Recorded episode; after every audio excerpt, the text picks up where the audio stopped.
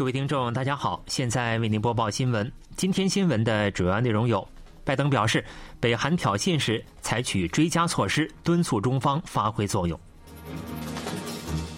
韩中时隔三年举行首脑会谈；尹锡悦表示，应克制粮食和能源领域过度的保护主义。以下请听详细内容。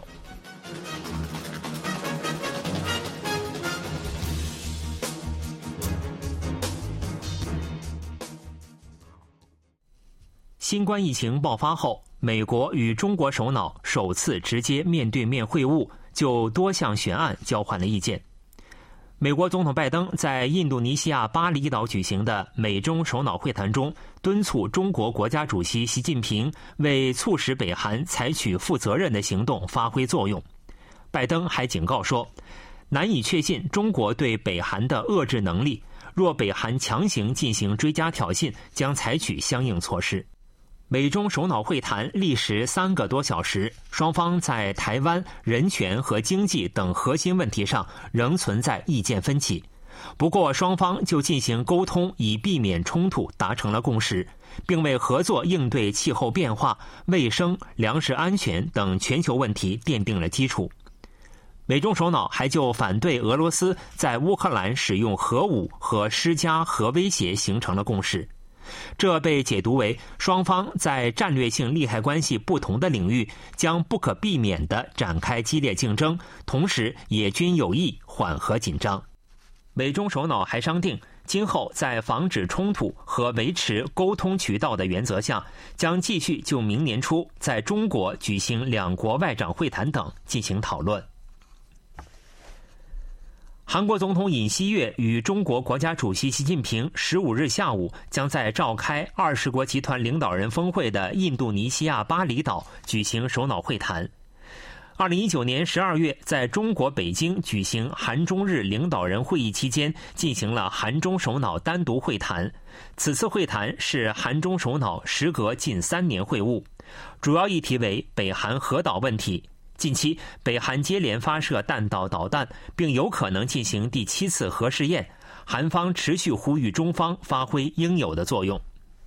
尹锡悦十二日在柬埔寨金边出席第二十五次东盟与韩中日领导人会议期间，向中国国务院总理李克强谈到了上述问题。对此，李克强表示，中国将为实现韩半岛无核化发挥建设性作用。另外，韩中首脑还可能谈到十三日发布的韩美日联合声明中提出的加强三国安全合作的方案，以及韩国的新印度太平洋战略。韩中日联合声明中提到了台湾海峡的和平与稳定。韩国的印太战略包含了反对依靠力量改变现状等针对中国的表述。截至目前，中方尚未对此发布具体立场。此外，今年是韩中建交三十周年，两国首脑还可能在本次会谈中谈到两国相较过去有所减少的双边交流和提振两国经济合作等事宜。韩国总统尹锡悦十五日在印度尼西亚巴厘岛召开的二十国集团领导人峰会上提议，在粮食和能源领域克制过度的保护主义。据总统室透露，尹锡悦总统当天在二十国集团领导人峰会粮食与能源安全环节发表讲话时提到，二零零八年第一次二十国集团领导人峰会上，所有成员国都参与了我们提议的冻结贸易和投资壁垒，并做出了上述表示。尹锡悦强调了全世界团结合作应对全球粮食能源安全威胁的重要性。他说：“作为国际社会负责任的一员，韩国将积极参与粮食、能源领域的二十国集团合作，为世界市民的自由与国际社会的繁荣做出贡献。”尹锡悦表示，应致力于构建绿色友好、可持续的粮食和能源体系，并呼吁二十国集团成员国进一步关注创新绿色技术开发和共享，使国际社会能够共同参与粮食和能源领域的绿色转型。今年的二十国集团领导人峰会的主题是“共同复苏、强劲复苏”，由本次会议的主席国印度尼西亚指定。各国首脑就粮食和能源安全卫生数字转型三大领域举行峰会。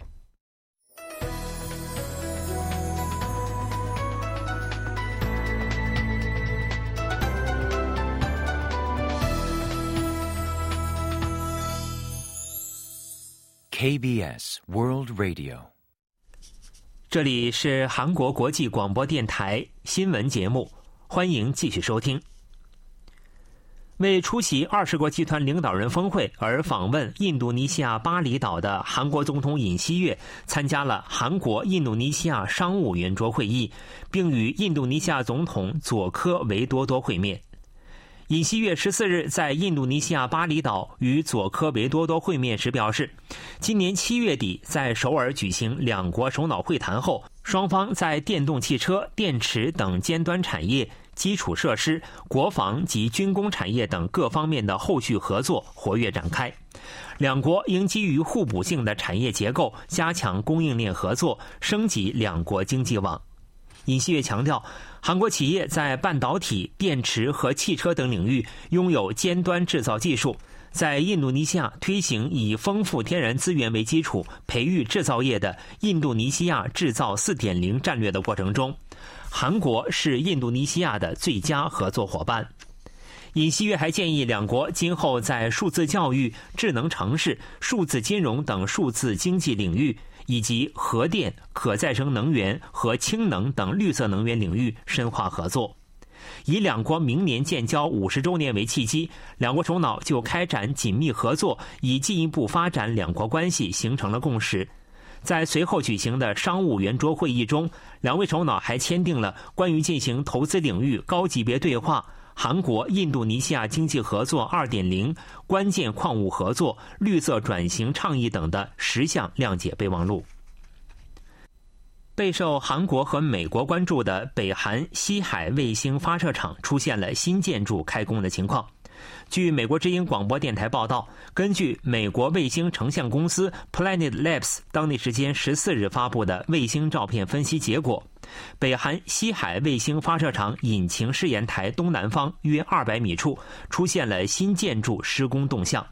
报道称，该建筑长约三十米，呈长方形，在混凝土框架上钻有十个正方形的孔。该建筑与从现有发动机试验场向东北方向延伸的道路相连，该道路铺设于十月二十八日至十一月一日之间。自今年三月，北韩领导人金正恩下达进行现代化改造和扩建指示后，平安北道铁山郡东仓里卫星发射场一直有施工动向，韩国军方和情报部门也在密切关注。北韩继2012年4月和12月在东仓里西海卫星发射场发射光明星三号远程火箭后，2016年2月又在当地发射了光明星四号。韩美两国正在关注北韩在东仓里发射场发射其主张为侦察卫星的大型远程火箭的可能性。韩国部分网络媒体公开了梨泰院踩踏事故158名遇难者中155人的名单。理由是没有用名字来称呼遇难者，使得追悼对象正被抽象化。这些媒体认为，政府和执政党将公开名单的呼声视为政治斗争，试图缩小风波。这些媒体还表示，在未获遗属同意的情况下公布名单，希望遗属能够予以谅解。遇难者遗属对此做出不同的反应。一名梨泰院踩踏事故遇难者遗属表示。我们并不想公开遇难者名单，我对这次名单被公诸于世感到困惑。另一名遇难者家属则表示：“我认为应完全公开遇难者名单，这样才能让遇难者安息。我认为我的女儿也会这样想。”梨泰院踩踏事故遇难者名单被公开，引起了政界的轩然大波。执政党国民力量党表示。公务名单是对遗属的二次伤害，并谴责主张公开遇难者名单的在野党共同民主党为共犯。共同民主党则表示，为真诚追悼遇难者，有必要公开遇难者名单，但其前提是必须获得遗属的同意。虽然梨泰院踩踏事故发生已过去两个多星期，但截至目前仍未能成立反映遇难者遗属统一意愿的团体。公开名单引发的争议，还导致政治斗争正在加剧。调查显示，目前在市面上出售的炸鸡，每只所含的热量最高可达成年男女每日推荐摄入量的一点五倍。